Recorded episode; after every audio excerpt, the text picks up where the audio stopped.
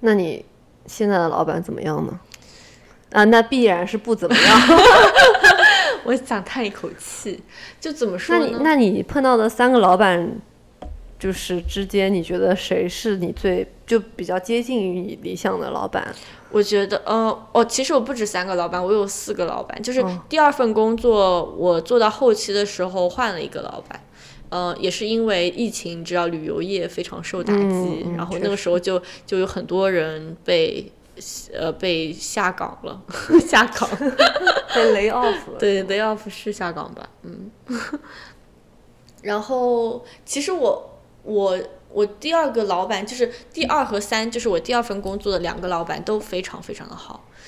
嗯，就是怎么说呢？我觉得好的老板是要怎么样？首先就是他充分的信任你，就是他能充分的信任把工作交给你，你会做好，然后充分的信任，如果你没有跟他说，就是没有问题。我觉得这个真的很重要。我觉得充分信任的反义词就是微观微观管理，理对对 micro managing，management。对 因为如果说一个老板他不信任你的话，他会事无巨细的来跟你 follow up 啊，你这一步应该怎么做，你做的怎么样了？他可能会隔三差五的来问你问题。对这样的话，你会觉得自己有点像被怎么说？感觉像被像一个小学生，就是被老师就是管的从头到脚，就是管着的感觉，就非常的束手束脚。对，而且这个我觉得对你的精力、对你的精神状态都会有很大的影响。因为首先你不仅要做这个，就是干这个活，你还要总结你怎么干的这个活，然后就相当于你要做一件事情，你要花两倍时间。对，你要自己做一遍，然后你还要解释给你老板，对你就因就是因为他不信任你。对对对，然后第二点呢，就是老板不能是想要什么都在他的掌控之内，因为就是我觉得他要成熟，就是他要足够成熟到意识到很多东西他不用知道，很多东西他也不会全部都在掌控之内。就是啊、呃可能这个还是信任的问题。对，也还是微观管理的问题。对，但是我觉得很多这个我为什么觉得不一样呢？是因为我觉得这是一个他个人的性格问题，就是、哦就是你怎么说呢，就是他信不信任你，嗯、可能这个这个人如果他本来就是个控制狂的话，就算他信任你，他还是想要知道到底事情是怎么回事，哦你懂我意思吗？嗯，就是这个老板他自己首先要有足够多的安全感，就是呃足够多的自信，不不知道自己不用去控制所有的事情，你知道吗？就是就等于说对他来说，只需要知道结果，对不太需要知道这个事情是怎么怎么做的。对对对或者是他需要给手下的员工足够的空间，让他们去做他们想做到的目的。对对对对，我刚第三个就是想说，就是他要给，就是这个好的老板必须要给员工足够多的自由，去让他们按照自己的想法做这件事情。他只应该关心结果，而不应该关心怎么做。嗯，虽然说我了解，可能老板知道就是最快捷、最方便的方法来达到这个结果，我觉得他可以。就是说，就是给，就是教大家这个方法。但是如果有的人他可能这个方法就是他没有办法很好的适用在自己身上，你知道吗？嗯，他可能就是有自己的那一套。但如果能达到一样的结果，我觉得如果不用花费特别多的时间。即使差不多时间或者更短的时间，那其实他就应该给员工这个自由去决定要怎么样去达成这个目标。嗯，我觉得如果说你刚进公司什么都不懂的话，老板可以手把手对的教你一些事情。但是到后面，如果说你有一些经验了之后，呃，好的老板应该就是给一个方向，对。然后你就去按照这个方向去努力，对。而不是说他会给你写写一个 instruction，哦，第一步你应该怎么样，第二步你应该怎么样，哦，你不应该这样，对，没错。这样就觉得这个老板很很很 low。对，对，我就觉得是这样，而且我觉得好的老板可能就是要关注于，就是帮助员工成长，嗯，而不是说想让他能够永远留在这做，帮他做事情，或者说帮他，就就是嗯、帮做他想让他做的事情。比方说，像我这个老板吧，就是他每次只会告诉我他想要什么东西，但他不会给我一个就是 bigger picture，就是哦不会说为什么要做，然后这个有什么作用，因为他只告诉我他要，比方说，他只跟我说他要一个圆圈，对不对？然后他没有告诉我这个圆圈是轮子呢，还是方向盘呢？嗯，要用在啥地方？对，所以说你想圆圈就是同样是圆圈，方向盘跟轮子是非常不一样的。那我做出了一个圆圈，然后我做出了一个轮子，他说不是啊，我的圆圈是方向盘。那你等我做出来了再说，才说哦，我想要的是其实是这样的，因为它是什么作用？那为什么你不在一开始的时候就给我告诉我它，你到底是为了什么要做？就是我觉得。好的老板应该要给员工非常清晰的目标，就是我们共同努力是为了达到一个什么目的，对不对他应该就说我们现在要来做一辆车子，对。呃，我现在有什么材料，对对对，但是这个车子不能跑，你能不能帮我想个办法让它跑起来？对。这样你就知道哦，你这个圆圈是用来做一个轮子，对。然后并且你知道哦，我不仅需要一个轮子，我可能需要四个。对，然后这个时候你就可以，就是好的员工就会自己主动的想办法来更好的造车，你知道吗？对对对因为他知道什么东西还缺少。但是我的老板他不是这样，他不告诉你要造车，他就告诉我我现在需要一个轮子，他不会告诉你又缺少什么，就是因为没有人知道，所以我们怎么可能自己很主动的去创造这些东西呢？我觉得你的老板就是四个字吧，嗯，格局小了。对对对，就 是我觉得很好的，像我觉得我老板这点还做得不错，他永远都比我想的要远一步。对。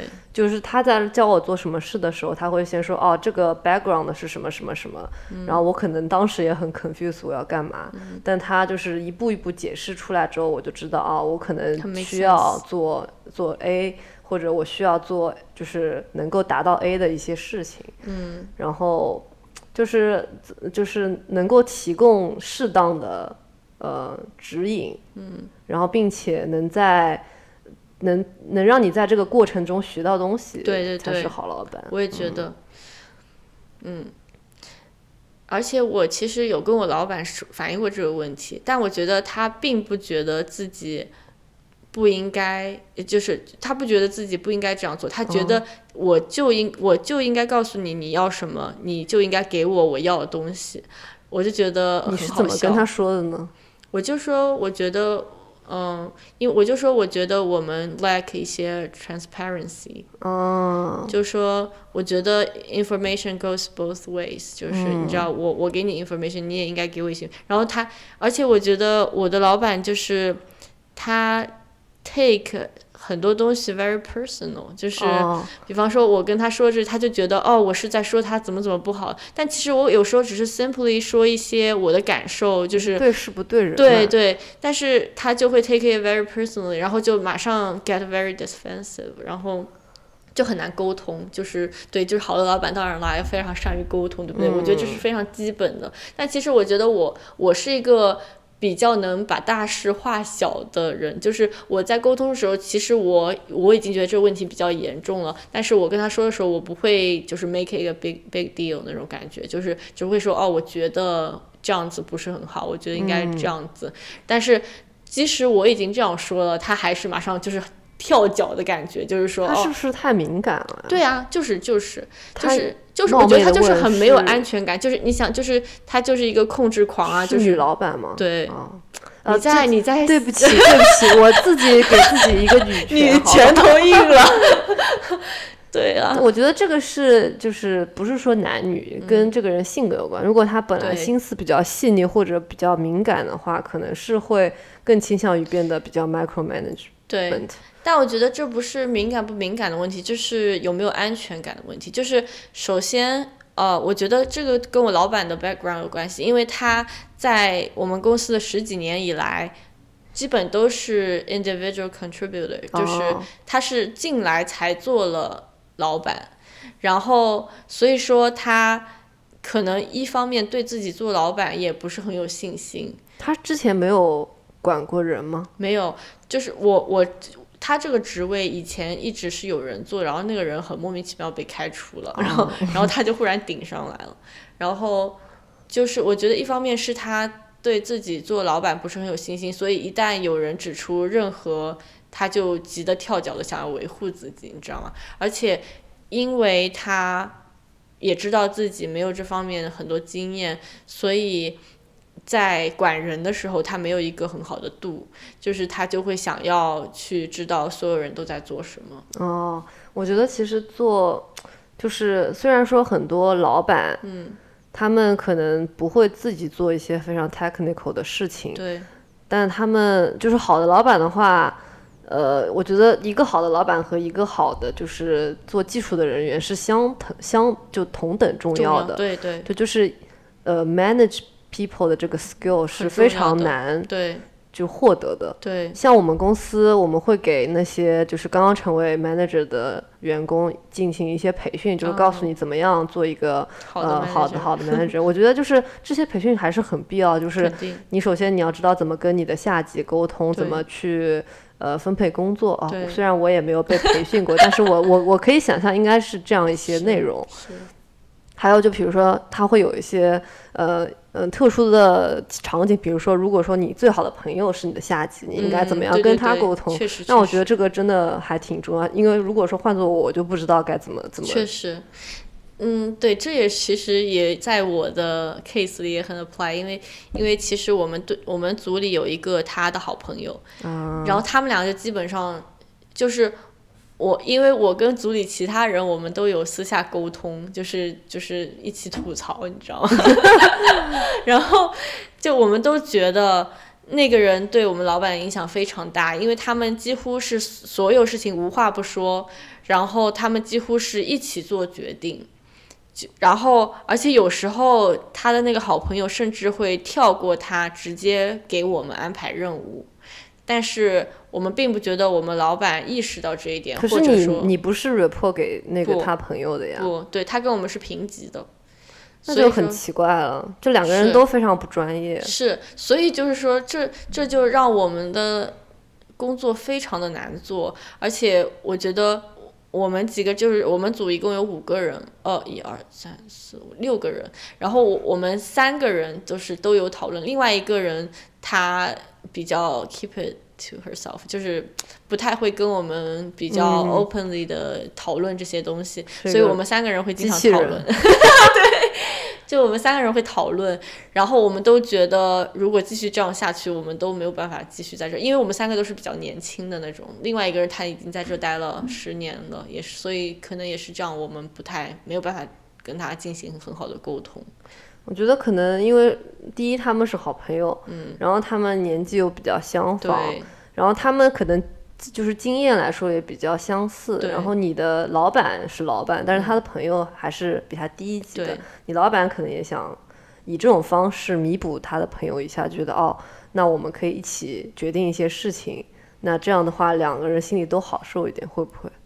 可是我觉得确实这是一个很困难的场景吧，就是，但我觉得他不应该在工作上用这个来弥补对他好我朋友感我说这个肯定是不对的，这个做法。我就说，如果我是就是我站在你老板的角度来说的话，他这么做的原因可是不是可能是，嗯、他想要就是跟这个朋友，就是以这种方式来弥补他的朋友一些就是心理上的就感觉不平衡。对对对，嗯嗯，这我就不得而知了。嗯不过我就觉得他肯定，一方面我是觉得他肯定有人讨论，他觉得更加舒适，因为他毕竟也是当刚当了。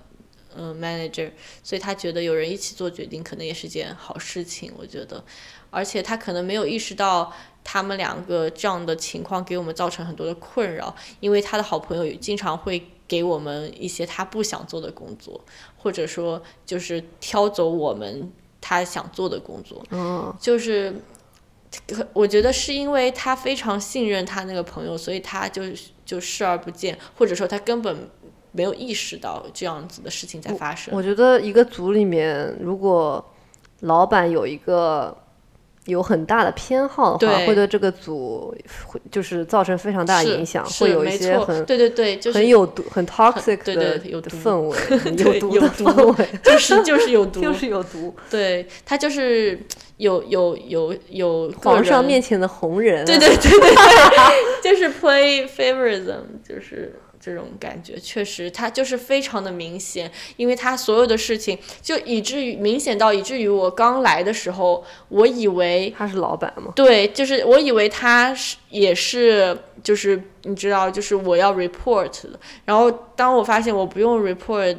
就他他不是我的老板的时候，我就还觉得非常 confused。我就在为什么？那我为什么要事无巨细的都要跟他说？因为不仅我老板需要我事无巨细的告诉他，他的好朋友也需要事无巨细的知道，就是所有的邮件只要有我老板，就必须有他的那个朋友。那你你们有没有想过要跟你的老板反映一下我们有？说，然后他他并没有听啊，就就很无奈了。反正我就觉得这种，不过我的当然是个个例，是一个比较极端的个例。我觉得，嗯、这种情况其实在职场上还是比较少见的。嗯，就感觉特别的不专业吧。我觉得就举一个例子好了，我我刚去的时候，我们其实有一个呃团建，就是我老板专门为了欢迎我，就是来嗯。这个组搞一个团建。然后我们这个组里呢，我我刚去的时候还是五个人，还没有六个人，后来又招了一个人，然后五个人几乎四个全是女的，就是我的老板和他的好朋友，还有那个工作就是自几乎自己一个人不太跟我们聊天的那个，然后还有我男的吗？女的，哦，他是女的，然后还有一个男的，就是另外一个男的。然后我们在吃饭的时候，我们女的都已经结婚了，然后那个男的呢还没有女朋友，然后他们就在那里说要给他找介绍女朋友，然后还跟他说，然后那个男的说哦，我现在不想谈恋爱，然后他们就说啊，你怎么可以这样？就你现在年纪也不小啦，就是 我天呐，我就忽然感觉真七大姑的。八大姨，跟我的七大姑八大姨在吃饭的那种感觉，我真的是就是噩梦感觉，所以我就觉得他们真的是非常的不专业。虽然说在一个大公司里，所以这种情况还是比较少见，我觉得，因为至少我我之前就是那个公司里边。就我觉得大家还是都是比较专业的，虽然说也会有开玩笑啊什么，但是不至于到你个人生活层面他们都要介入的境状况。我觉得我的老板跟你老板就两个极端，真的，我的老板就是那我觉得你老板特别可爱 我，老板是非常非常呃反社会型人格，就比如说我们俩如果在公司他不是碰见，反社会啊，哦是社恐。啊，社恐，社恐 说错了。就比如说我们俩在公司如果迎面撞见了，嗯我们应该也不会跟对方打招呼。然后有一天，有一天我跟我老板同时下班，就是在电梯碰到了，然后我讲说完了。我也我得跟他同就是同时走一段路，嗯那我们该聊什么呢？我就非常的焦虑，然后我甚至在按电梯的时候都有点按错了，结果电梯到一楼，电梯门一打开，我老板就一个箭步冲了出去，就他为了避免跟我说话，就先走了，你知道吗？然后我就很感谢他有这个 有这个举动，因为我老板是已经头发花白的一个、呃花甲老人了，就他可能就六六十几岁吧，他他有四个小孩，然后最大的那个已经嗯可能三四十了，嗯，所以他年年龄年纪上说来说已经可以做我的爸爸之类的。爷爷了，爷爷倒不呃至于，爸爸对爸爸可能比爸爸还要大一点吧对。对对，所以就是他可能也不知道怎么跟一个 Asian 年轻年轻的小姑娘交流，对，就除了工作之外，就嗯。然后，然后。然后我们平时几乎不会讨论任何关于生活中的事情。嗯，就比如说，我知道我从那个日历上看到他下周一周都请假，嗯，然后我也不会问他，哎，你去哪里请假？哦你去哪里玩啊？然后我会问我的同事，因为我有个白人同事，他年纪比我稍微大一点，然后他跟那个老板关系，我可能觉得他们会稍微好一点嘛。然后我也会问他，我说，哎，你知不知道这个 Tom 他去哪里休假？然后他说啊，我也不知道，他从来不跟我们说。我觉得好可爱哦。我还记得你说那个吃饭的事情。嗯哦，对对对，就是去年我们也是去团建，然后我们是订了一个高级饭店，就想说大家全组人从公司同时出发去那个饭店吃饭。然后当时为了大家可以坐在一辆车，就是省一下路费，我还特地的在群聊里面说，哦，我们五点钟从公司一起出发，然后我老板就在我那个那个聊天记录旁边打了一个勾嘛，然后大家都觉得，哦，他是知道了，就知正正知道了那个感觉，结果到了五点钟，大家都在楼下等他，然后。然后就怎么也等不来，我们就想说怎么怎么了，他去哪儿了？结果他其实已经先一步到了到了饭店，就是为了避免跟我们坐一辆车。然后吃饭吃到最后结完账，大家坐在那边就比较舒服的在那聊天。然后他就把账单，因为因为那个餐厅比较高级，就大家进去的时候要把就是大衣什么就是 check 在一个地方嘛，所以你你吃饭的时候你是穿的比较轻薄那种。然后他。结完结完账，把那账单往旁往旁边一放，说，All right，然后他就起身了，然后大家都以为他去上厕所了，结果他结果他就是拿着自己的大衣就已经回家了，也没有跟我们任何人说拜拜，就是为了避免跟我们一起走。而且最我觉得最可爱的是他都没有说再见啊，都寒暄都没有，他就 All right，他就 All right，然后就起身走了。然后我们也不知道他是真的走了，然后我们就就一直在就是窃窃私语在猜测，哎，Tom 到底去哪儿了？他是去上厕所了吗？是上 Number Two 吗？怎么这么慢？然后等了半天他也不来，然后我们就说，Tom 不会走了吧？然后然后你就真的是，哎，我笑死了，真的。而且我觉得他的 All right 感觉是说给自己哇 Good job 的感觉，对对对，今天这个 social social 的不错，对，就是一整一整顿饭。嗯，而且我还就我记得你说你刚开始在 Team Chat 里就是用一些 emoji 啊，然后他还说你用太多了吧，结果后面对对对，一个非常有意思的老人。对，一开始我会用一些就什么皮卡丘那种 emoji，因为想说要活跃一下气氛嘛，然后他就是。他有一次就就公公然在那个群聊里说，他说我觉得雨萌 uses too much emoji，他说 we should ban，我我们应该把 emoji 给这个功能给取消了，这样他就不能发了。然后然后最近反正就是我随便发一条什么带文字内容，他就在旁边 comment 一个 emoji，就是。而且是那种意味不明的，就比如说什么一一个红色的方块，一个白色的方块，我都不知道它是什么意思。我觉得最好笑是你问他，对对，我问我我有一次我就是想说想闲聊一下，我就问啊呃这个什么什么什么是不是一个好的投资手段？然后他回了一个红色的方块，然后呃哦不对，他回了一个白色的方块，然后这个 emoji 的名字叫做 blank，空白，就是。让让人不知道他到底是什么意思，摸不着头脑。这是不是一个好的投资？回答空白。不对，对对，我觉得很好笑。关键是，就就他真的一句解释也没有，而且就发一个就是完全不知所云的一个。对，然后有一天，有一天我们不知道在群里面说了一些什么关于工作的事情，可能是比如说说那个今天这个市场怎么样。嗯。然后我老板。他一句一个一个单词也没发，他发了三个 emoji，就是并排的。第一个是一个火箭上升，第二个是一个火箭下降，第三个是一个爆炸。然后，但是火箭升起来掉下来爆炸了，就他他想用用表情来讲一个故事。对，哇，太搞笑了，好可爱。就让我们看图说话。嗯，我真的我觉得，如果是这样的老板，我也会觉得很可爱吧，就觉得挺开心的。因为毕竟没有一些多余的交流，就可以可以 keep 一个 very professional level 的交流，就不用有一些多余的交集。我觉得其实多余的交集有时候挺累人的。就是社恐好过一些很让人不适的社牛吧，我觉得。对，社恐好过于不必要的社交。嗯，这这怎么说呢？我觉得不必要很难界定，就是有些让人不适的一些社牛，比如说硬要给你介绍女。对啊，介绍对象，我觉得老板就是就是，我就觉得太过了，我觉得。特别是在美国，其实呃，就是工作和生活是一个比较有明确界限的。就虽然说大家可能不会很明确的，就是嗯，很明确的说，哦，我就是。工作和生活分得很开啊，但是其实大家都有一个自觉，就是说不会在工作上谈一些非常个人的事情，都挺有边界感的。对对对，但我就觉得，就我的老板就非常缺缺乏边界感，就让我觉得很惊讶。我觉得你的老板应该参加一下那种 management training，对对对对，他很需要。我也觉得，他再不 training 的话，他手下的人都得走光了。对对。那这个对于一个 manager 来说，就是证明了他没有做经理的能力。对对，确实，我觉得确实不是每个人都能做好 people management 的工作。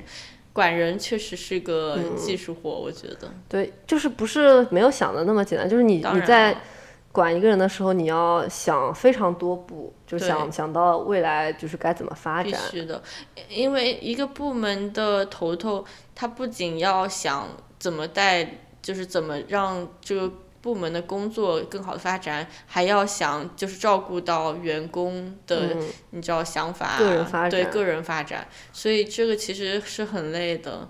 然后我就觉得，如果一个经理做的非常舒服，就是觉得自己完全不累的话，那可能就是要反省一下。对，就是你老板不仅要让，不仅要 keep，呃，employee happy，对，而且要。不能让他们 too happy，对如果他们太放松，就说明啊，那活就管干不完。对对对，就关键是你又要有微信，但是又不能要有对让人讨厌。微信，微信，对，就是就是又要让人家尊重你，但是又要呃，就是跟他们有好的关系。我觉得这个尺度可能是比较讲究，但我觉得其实老板的微信很好建立，就是老板的。被尊敬很好建立，就是一个就是要不他非常有能力，就是所有人有目共睹，他很工作能力非常过硬，然后也思维非常清晰，逻辑清晰。我觉得光是只只有这些，我就会非常尊重这个老板了。我觉得不让我尊重的老板就是，嗯，就是他自己没有能力，然后还要就是指指点点，就是这就是我在 bank 呃，就第二个银行的一个小老板，他就是那种。自己能力没能力，然后又想要树立威信，然后又不知道怎么管人，然后又非常极度的 micro management，然后人品还有点问题。还有啥？他就是那种呃，就是可能是我最近十年来碰到过最极品的一个人了。那真的是我们都碰到了一些极端案例，那说明其实职场上还是挺常见的，是不是？对，我就觉得就是在呃，就是好，你对好老板的判断可能也是建立在你跟别人的对比身上，确实没有对比就没有伤害嘛。确实，就我在被第二个银行老板摧残之后，我就觉得我现在老板真的是像天使一样的存在。真的，但我觉得你老板真的是天使吧？我觉得是我也会非常的喜欢。老过老老天使，老天使。但我觉得我上一个老板怎么说呢？嗯，我觉得一个老板被尊，就是工作能力过硬是被尊重的充分条件，但不是必要条件。我说对了嘛？就是说，对对，就是说，不是说他，我觉得老板不一定要自己工作能力非常过硬，就是我的感觉，因为其实老板。他可以自己不会，因为他的工作就是让别人去做。嗯，但是他不能自己不会，还要指指点点，就是人家怎么做，对不对？对。而且我觉得，嗯，其其次就是他对人家的态度，或者说他尊重别人，也会让我尊重他。因为我觉得一个人如果不能尊重别人，也会让我对他的看法大打折扣。嗯啊，这里不得不说一下这个人 人渣老板。嗯，我的那个人渣老板他是。他都不是我的直系老板，就是我我的 manager 其实是一个在纽约的，呃，另外一个人。他是什么老板？他是我的，就是等于说有点像 team leader。我就觉得这个在职职责上的不确定，也是我为什么觉得银行那么恶心的原因之一。是很奇怪，那你是 report to team leader 吗？我不是 report to team leader，他只是就是感觉是嗯。比比我更加 senior 一点的一个组员，但其实 senior 有点像我，对对对，我那个他但其实 senior 他只是比我早来了一周。哦啊，对他 senior 就主要体现在他的年龄上，他年龄比较大，然后有有家室的那种，是一个伊伊朗人。哦，我这里不是说针对伊朗，就他就是这就是事实上他是个伊朗人。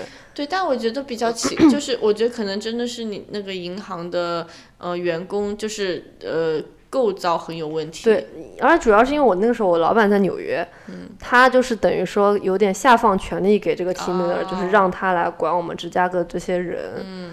然后这个人恶心到什么程度？就是虽然说我现在过去很久了，我已经没有办法，已经没有办法回想起当当初那种很气愤的心情。但是我当初就基本上每周都会有一天被他气得在座位上想哭，哦然后并且有几次是真的气哭了，就直接就冲冲出去给我自己的老板打电话，就说我说我不能再跟他工作了。哦就他是那种，呃，极度第一，他就守极度的那个 micromanagement，、就是嗯他会，他就坐在我背后嘛，嗯他有的时候想让我做什么事情，他会先发个 email 给我，嗯 然后如果我没有在五分钟之内回的话，他会给我发一个 chat，就是那个 Skype 上他会跟我嗯说，哎，他说他他也不是说哦，你能帮我做一下这个吗？他会说，他说你看到我的 email 了吗？嗯 然后如果你不回他的 chat，他嗯都会直接跑到你的座位旁边，站在你身后。说你看到我的 chat 了吗？我天那 chat 里就是说你看到我的 email 了吧，就有点像套娃那种。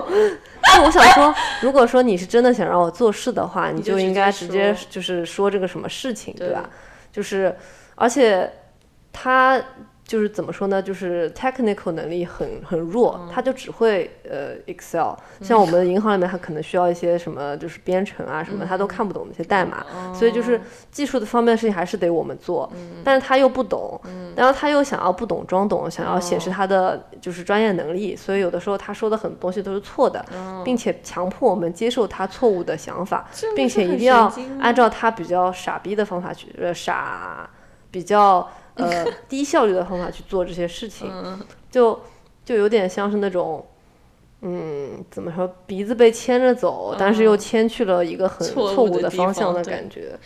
真的，如果我是你，我也会疯掉吧。然后有最搞笑的一次就是他想要体现他的 power 嘛，嗯就是有一天是周五，然后我穿了个牛仔裤去上班，嗯然后在银行的话，它的就是穿衣的那个 code 就是 business casual，但嗯是礼拜五的话是 casual Friday，、就是你可以穿你自己比较休闲的服装嘛。嗯然后他看到我穿牛仔裤，他就说：“你怎么可以穿牛仔裤？” 呃，然后我说：“今天是周五呀。”嗯他说，他就说雨萌。就是那种，就是很很很 很失望的那种感觉。他说来他说 Let's get a room，然后就是就是说我们去就是房间里面聊一聊。我天，一般性他把我叫到房间就是要骂我，哦就因为他在就是公共场合不太好开骂嘛，天他就把我叫到一个房间，然后就开始就是破口大骂，就是虽然说没有那种 F word，、但是会会让你觉得非常不适。就比如说哦，他会说你怎么可以这么不不专业，在礼拜五穿 jeans？难道你爸妈没有教你吗？就是什么工作不能穿？然后如如果我就在想，我如果当时把他所就是骂我的东西录录下来的话，他已经早就被开除了。哦，真的，你有没有跟 HR report 他？但我没有证据嘛。嗯。然后我当时也比较是，也比较就是。但其实也，其实你知道吗？去 HR report 你不需要什么所谓的证哦据，你只要有一个 statement，对我我现在知道了。我嗯我我现在如果能回去的话，我肯定会 report 他。然后我就说，我当时就非常气不过，我就说，我就说，你要是觉得我实在是做错的话，你就你就发 email 告我的状吧。嗯。你就私信我老板，我 OK 的。嗯。然后他就真的发了，他发给我，他发 email 给我老板。嗯。然后，并且他还在 email 里面说什么，说我跟另外一个组员我们一起去吃饭。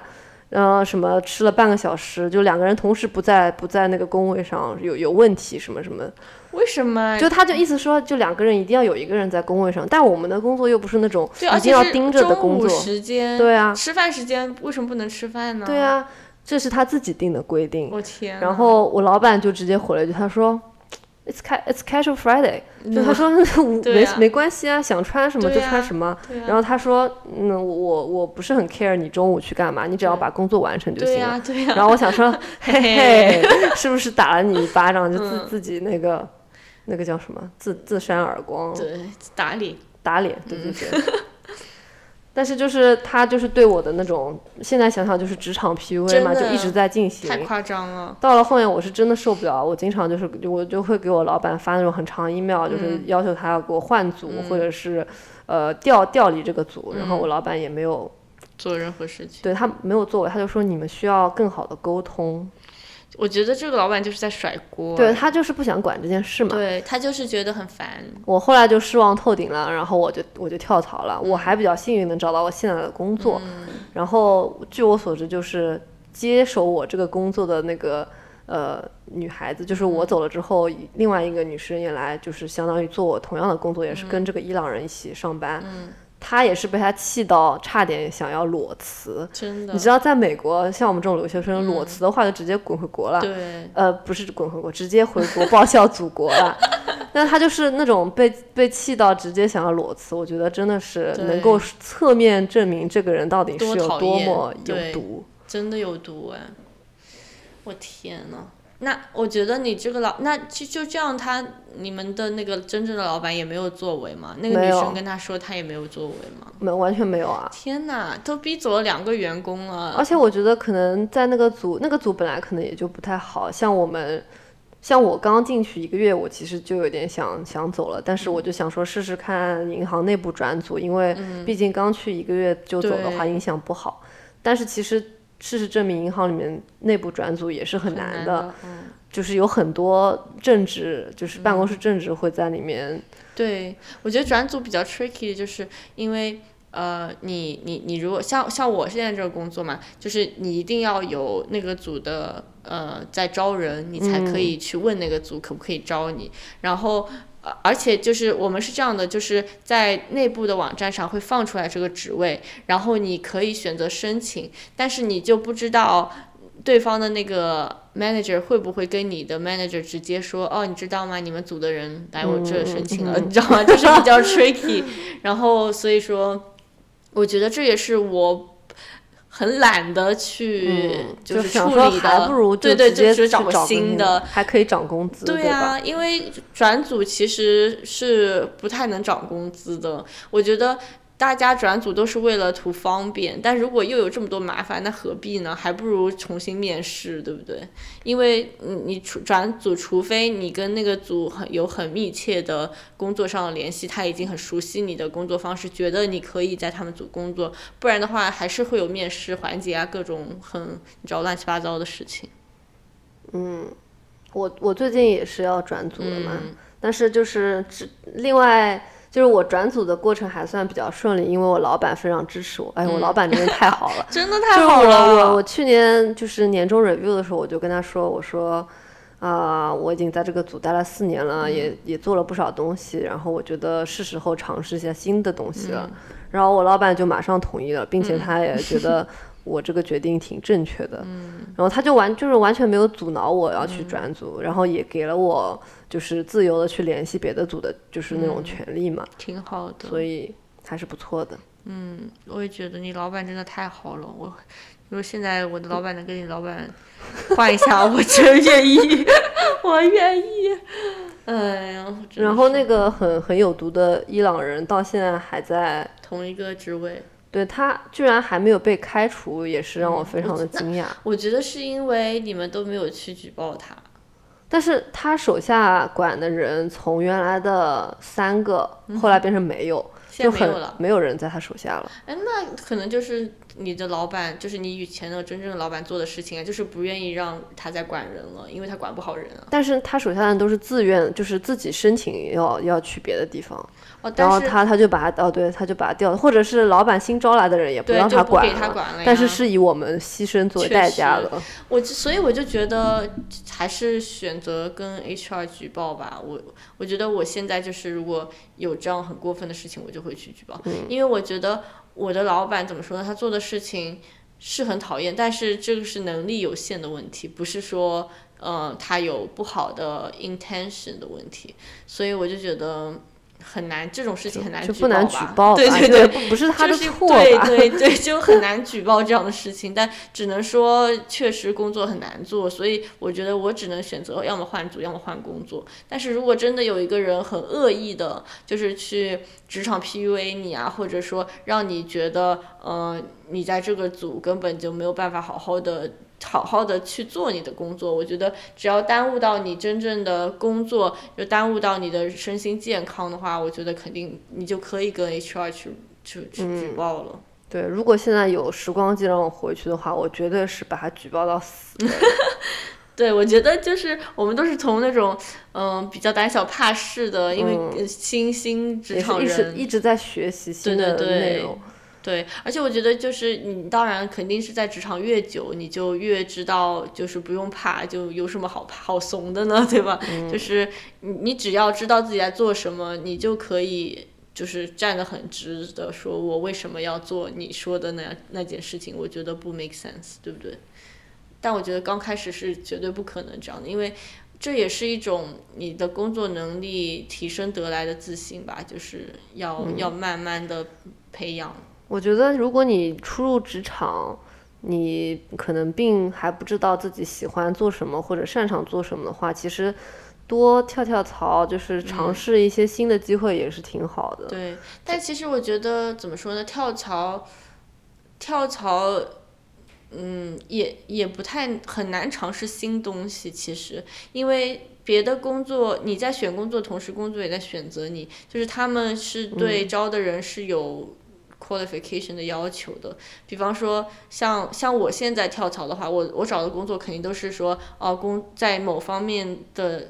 经验有五年、四五年，那我肯定这些四五年经验就跟我现在做工作差不多，我不可能说，呃，又去一个从零开始，当然也可以，但是就需要比较大大的勇气，而且你想，我都已经有这些经验了，我就何必从零开始？除非我很确定我很喜欢那个东西。就是职场之路总是越走越窄的嘛，对对，然后你每次你越到后面选择新东西的机会成本就越高，越高，对对。所以，所以你要在职场初期，在你还有就是跳槽的那个机会的时候，就是多多选选，多看看，或者就是比如说你在面试的时候，你就多考量一下，看看这个老板这个组。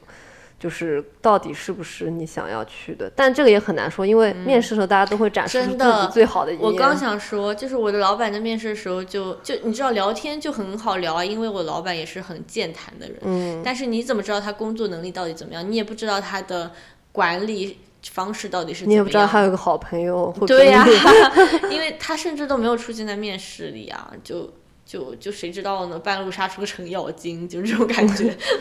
而且他，而且我老板就是有时，而且我我就是因为我很在乎。老板的管理方式，我特地在面试说说我不喜欢 micromanaging 的方方式，那我老板就说我不 micromanaging，、但你知道他可能真的认为自己是他真的不觉得自己有，所以我觉得人对人自己人对自己的认知是有限的，嗯有偏颇的。对呀、当然是想不想要给自己扣上这样的一个帽子啦。所以说他可能也给自己一些合理化的借口，你知道吗？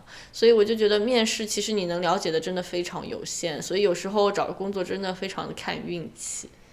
唉我觉得现在回想起我在那个 BOA 的那段时光，我就觉嗯得我当时学到最最有用的一项能力就是怎么样去对付傻逼。呃，对对，我就直接说出来。我就觉得就是他让我觉得他让我就是能够更冷静、对更平静的对待这些就是令你无语的事件或者是人。对，而且我觉得你肯定就是从这样的事，就从经历过这个也会知道这不是你的错，就是不会在因为遭遇这样的事情的时候怀疑自己，因为你知道就是会有这样的人存在，对吧？就是。他肯刚开始你遇到他这样对待你，你肯定会很疑惑，会想说有自己有没有做错什么。但是慢慢的你就会越来越知道，不是你的问题，是他的问题。就是他不仅这样对待你，他也这样对待别人。然后他可能他自己有一些 issue，就他就必须要自己去面对这些。然后你也不用去因为他他的问题而让你对你造成困扰，你就不就不应该。被这样对待，所以我觉得选择离开是比较正确的选。那如果是你的话，你会跟他刚到底吗？不会，我我会选择离开。嗯，我也觉得，我就觉得何必跟傻逼对论短短长呢？就你自己过好自己。而且我觉得我我我是非常现实的看待问题，就是我跟他杠到底会有什么改变呢？就是不会改变，因为他就是这样的人，我何必要花我的力气来改变他？就我就让他这样好啦，就我就、我就过我的生活，他过他的生活，就我就觉得我就相信有报应吧。嗯，对。我就记得最后就是我决定要走了，就我就开始找工作嘛。然后那段时间我上班的时候就对他我就是笑嘻嘻的，他让我做什么我就说哦，我现在就去做。但其实我就是不做，那你拿我怎么样呃呢？就是我就觉得我就是呃，就是怎么说呃，创造出了一种就自己的生存之道，感对。，但其实我觉得是刚开始你很挣扎、很纠结，是因为你想要 make a difference，、嗯就是所以才会，当你一旦接受现实对你你又你又能够与它共存了，对 对，就是对不对？就而且如果你一开始就是就是你已经发展出了那种 passive aggressive，就是说啊，我我也用你对我的方式对待你，就是我就说一套做一套，就就这样子的话，其实你也可能可以在那里待很久，对不对？对，但是对我来说就是一种修行，就是每天在在工位上深呼吸，深呼吸，血压血压不要上来那种。对，我觉得我第一份工我第一份工作其实也受到了很多的磨练。因我其实因为我在那个时候工作已经跟你已经认识了，然后，嗯，我我只我你应该知道很多，我第一份工作那个老板也是非常的不专业，然后也是有很厉害的职场 PUA。但是我觉得刚开始我也是非常的挣扎，但后来我也是就是看淡了，对，就是感觉说，就是就是知道他就是这样的人，所以我不会觉得这是我的问题，就是感觉跳脱出来去看了，就不会说哦，他为什么要对我说这些？他为什怎么能这样对待我？就不会有这种想法，就会觉得说哦，他可能嗯他的 life 本来就比较 miserable，、他就要这样对待别人他找一些借口，对对对，然就给他后让自己对稍微舒服一点。对，就就是我觉得就是能知道这不是因为我的话，我就能好受很多。就比方说他骂我，不是我真的做的不好，而是他心情不好，你知道吗？就是我就想说，哦，那他大姨妈来了，对，就是就是有这种想法之后，我就觉得那就好吧，那随如果你只是这么糟糕的一个人，你这样不尊重别人，那我没有办法改变你，我只能做好我自己的事情，就让你这样对待我。那就算了吧，反正我以后有选择之后，我就可以离开。告辞。对，而且我觉得，呃，就像你刚才问我的，如果我是你会怎么？我觉得我也会 report，就是会 report 跟 HR，但我也会选择离开，就是因为我觉得我 report 他是做造了福后人，对，是造福后人，但是我也不值得一直被这样，就是在这样的环境里，所以我也会离开。就像我第一个工作，我也是跟我当时的 manager 都反映过了这个人的问题，但是当然我知道没有改变，所以我后来就离开了。但我觉得我至少要说出来，我不可能就是默默的承受这一切，什么也不做这样子。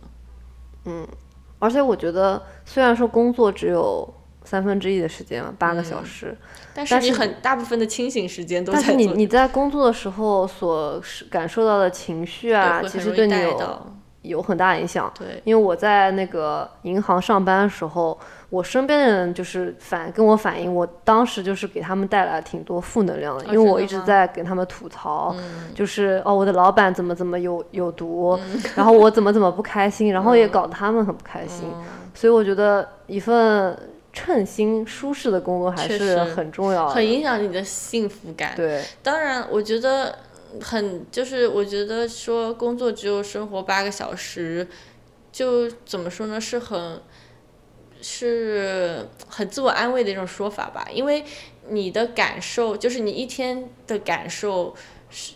就不止不是说时间长短的问题，比方说你今天吃一个好吃的东西，吃饭只有一个小时，但是能让你开心很久，你知道吗？就是这个感受，它跟你做这件事情长短是没有关系的。所以，如果这个工作给你带来感受很不好的话，我觉得对你的身心都有很不健康的影响。对，所以我就做噩梦了。对啊，对啊，所以我就觉得，如果有选择的话，就是选一个让你幸福的工作吧。那 你觉得，如果说现在，因为现在就是毕竟也刚刚就是到了人生的而立之年，嗯 然后就会有很多亲戚问：“哎呀，你什么时候回回国啊？会不会回国？”嗯但是我就觉得，呃，我觉得可能在美国待的越久，可能越不会选择回国。特别是我觉得这个不是说性别对立的问题，就是说，我觉得特别女生在美国，嗯可能在职场上，相比于在国内的话，能受到更加公平的待遇。对，我觉得怎么说呢？性就职场上的性别不平等肯定是普遍存在的，不管是中国还是美国。只是我觉得对于我回国工作的一个阻碍就是，嗯、我回国就感觉像是全部要重新开始一样。因因为虽然说我的工作在国内肯定也是有相关的工作可以做，但是国内市场和国外市场肯定还是有区别，还是有差异的。比方说，我现在工作环境、语言环境一直是英语，我可能很多东西翻译成中文，我都都不知道怎么去说它。所以这就是有时候我们讲话要中英夹杂，就是因为有时候我们很难，真的没办法，对，就很难一下子就是绕过来把它翻译成中文。特别是工作环境，我觉得对我来说可能更困难，因为我但凡从正式工作开始都是讲英文。然后我觉得这一点对我来说是一个比较大的挑战，嗯，而且国内的工作环境，说实在，我还是有一点害怕的，就是呃很很高压的工作环境，还有就是比较复杂的人际，对我觉得虽然说我们现在就比较边缘化吧，不参与那些 办公室政治，但我觉得其实也挺好的，就省了很多烦心的事情。但国国内的话。当然，就是好朋友啊，什么各种的聊天，我们都会谈及。我还是有点感慨，还是其实还是有点害怕。嗯，我觉得我觉得国内更加了，就是他们比如说都会在微信上面直接给你派工作。是是是。就如果你用微信的话，那真的是工作和生活就分不开了。对对对。就老板给你凌晨发条语音，你你敢不回吗？对，就是因为太卷了，就是因为你如果坚持做你自己，有很多人。就会觉得你很奇怪，就是就是大家反而觉得你不加班的事情是一件很奇怪的事情。逆逆流是很难的。是。不过还有一点就是，像我们，呃，比如说适婚或者是育育龄女性回国的话，可能最大的阻碍。就无非于来自于，比如说生育啊这些婚恋上的压力。对。就如果你现在就是去国内面试的话，他们会肯定会旁敲侧击的问你啊，你有没有生小孩的打算啊？然后特别是现在二胎政策开放了，现在都不是说以前他们就觉得哦，他们招一个生完小孩的女生应该比较的比较安全，因为她可能不会再生了。但现在有二胎三胎的政策。就你也不能保证这个这个女生会不会再生，可能还会生三胎。对对对，然后政策可能会再逐渐开放，谁知道呢？所以他们就是，就是嗯，怎么说，在筛选就候选人的这个过程当中，肯定是有一些不公平的存在。他们就是就像我们这种适龄适婚女性，应该是处于最底层的。是的，是。我当然能理解为什么公司不想要，嗯，适龄就适婚。适适育女性的呃来工作，当然，因为你想一休产假，一休嗯就工作就停滞了，然后又要培训新人，其实当然很头痛，我非常能理解。但我觉，我觉得这就是政策应该介入的地方，就是让这个嗯麻烦。变得让男性也存在，就是我觉得这这是大部分欧洲国家采取的方式，就是嗯，在女性休产假的时候，她的伴侣同时也要休产假，就是哦，强制的吗？不是强制，就是也可以。所以你不知道，就是在就你不知道这个，就虽然说这个男的你招的时候他没他，但他也有可能会像女性一样休产假，对不对？所以这个可能性就被相。嗯，相同等的加在了男性和女性身上，这个时候女性的这个劣势就不那么明显了。但我觉得这是一个，就比如说，如果说在国内，大多数适婚女性都找不到他们合一的工作，那那男性就更加，就是男性休产假的可能性就更加小，因为肯定都是女生在照顾，女性在照顾他们的孩子。不是啊，嗯，我觉得是因为是政策要先行啊，因为你想，如果男性也可以休产假了，势必。已经被招了的男性，他可能就会休产假。然后当这个现象多了的话，那在招人的时候，就你知道就会纳入考虑，他可能会有小孩，可能会休产假，但他也有权利休产假，我们不可能阻止他。那男性、女性都可能休产假，为什么我们还非要招男性不招女性呢？对不对？对，就是我我知道我你你的意思，我的意思就是说，比如说。呃，男性、女性，比如说一对夫妻，他们都是在职，然后他们生了个小孩，嗯那是不是他们都能休产假？那是不是大家还是倾向于让女生去休产假？为什么？因为男性产假是有钱的呀。对，但是比如说，如果说休产假会得到一些惩罚，就比如说你可能不能晋升了，就是就是主要的矛盾痛点还是在于这个社会是。嗯比较倾向于男权的，或者比较倾向于女生来照顾小孩。但所以我就觉得这就是当社会往这个方向走的时候，这就是政策应该介入的时候，就是劳动法就应该更加健全，你不能因为。人家身就是身体上的情况，比方说你不能有呃针对残疾人的招聘歧视呀，你不能有针对你知道适龄适婚女性的呃招聘歧视呀，或者你不能因为女性就是去生育了，呃，你就回来之后你就给她降职啊，或者什么，就是我觉得欧洲这方面的法律还是比较健全的。至少呃，你知道吗？我的第二份工作，我有一个法国的同事，我入职到呃我离职两年吧，我没有见过他，都在休产假他都在休产假，法国产假有两年啊，法国产假最长可以有三年，但是好像只有对，好像只有一段时间是有有工资的，他后面可能是哦。工资逐渐减少或者没有工资，但是你可以就是相当于你这个坑位还是你的，你回来还可以继续工作。所以我就觉得，就因为很多人的工作可能怎么说呢？不是就像我的工作。我不是说我回来我我生了小孩我就做不成了，你懂吗？就不是说有那么高强度，或者说非常需要呃全天各精力全部在工作上的工作，所以我就觉得对女就是当女性生了孩子之后，给她降职或者不给她原来同等量的工作量，都是一种非常严重的或者不必要的这种歧视行为，你知道吗？我觉得这种职场歧视，就是会间接导致女性越来越惧怕生育，确实，然后导致生育率下降。然后现在大家又在这边鼓励大家生育，但其实生小孩真的是，这生小孩是个很大的话题嘛，就不需要在这边详说。但是就觉得这是一个恶性循环。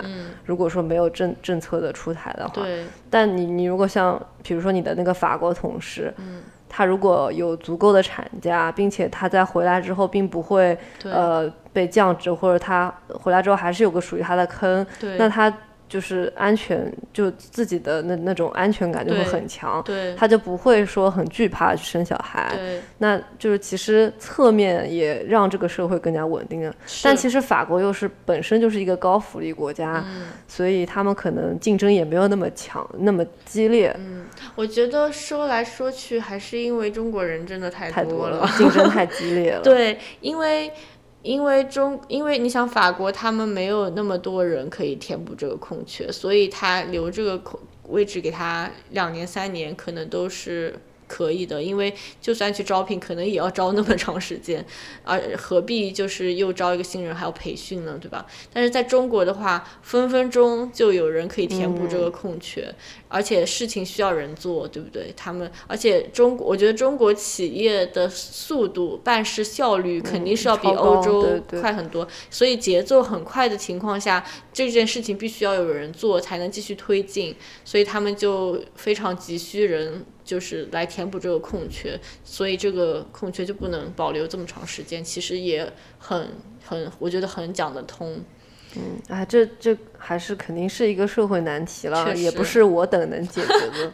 对，但就是觉得，呃，所有事情都是有关联的，嗯，就是为什么会出现这些现象，对，都是有解释的。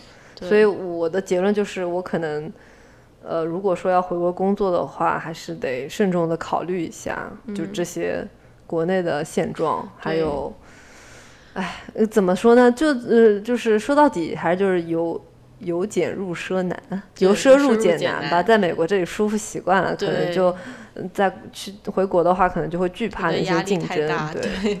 而且，嗯，关键是现在国内的工作形势也很不好吧，工作也很难找。嗯，嗯，不过我知道国内的，嗯，就是面试到入职的真的很高效，就是 可能一周左右就就从面试可以入职了。但是像在美国的话，面试可能流程要走一个月都不止，嗯，有时候两个月就看公司让我觉得美国有一些招聘流程已经过于对。正式了。你知道我面试，我是从来不会就是从来不会接 cold call，就是如果有 HR 给我打电话，就是他如果没有给我发 email 的前提下，直接给我打电话说我们来聊一下，就是像猎头那种的，不是就 HR，就是比方说我投过的工作，他没有给我发 email 跟我约时间，直接给我打电话，或者说呃直接给我打电话说哦我们来约一下，或者说直接给我打电话说我们呃来面试一下，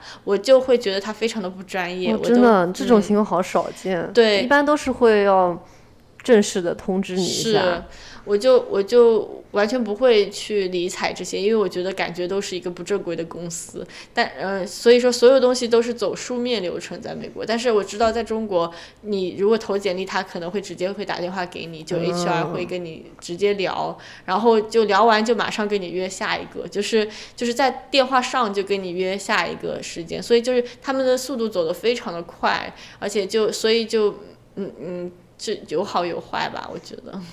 嗯，好啦，那今天我们聊职场就聊到这里了。如果大家有什么呃好奇的、想要知道的、想要听我们聊的，或者有自己的故事想要跟我们分享，我们也很乐意在我们的播客上读读给大家听。嗯，来给我们留言吧。然后下一期我们讲什么呢？下一期我们讲在美国看病的一些经历。嗯，求医，这几讲求求医问药求医。嗯，不错不错，对，呃，因为因为嗯，大家都知道美国的医疗系统和中国的医疗系统也是有非常大的差异的，然后，所以我们就想来讲讲这其中的差异和我们自己的一些个人经历，嗯，如果小伙伴们有什么相似的，嗯、在美国求医的经历，也可以在评论区给我们留言。对，我们来分享大家的故事。好啦，今天我们就聊到这里，欢迎大家在各大平台点赞、订阅、收藏、转发我们的节目。我们下期再见，拜拜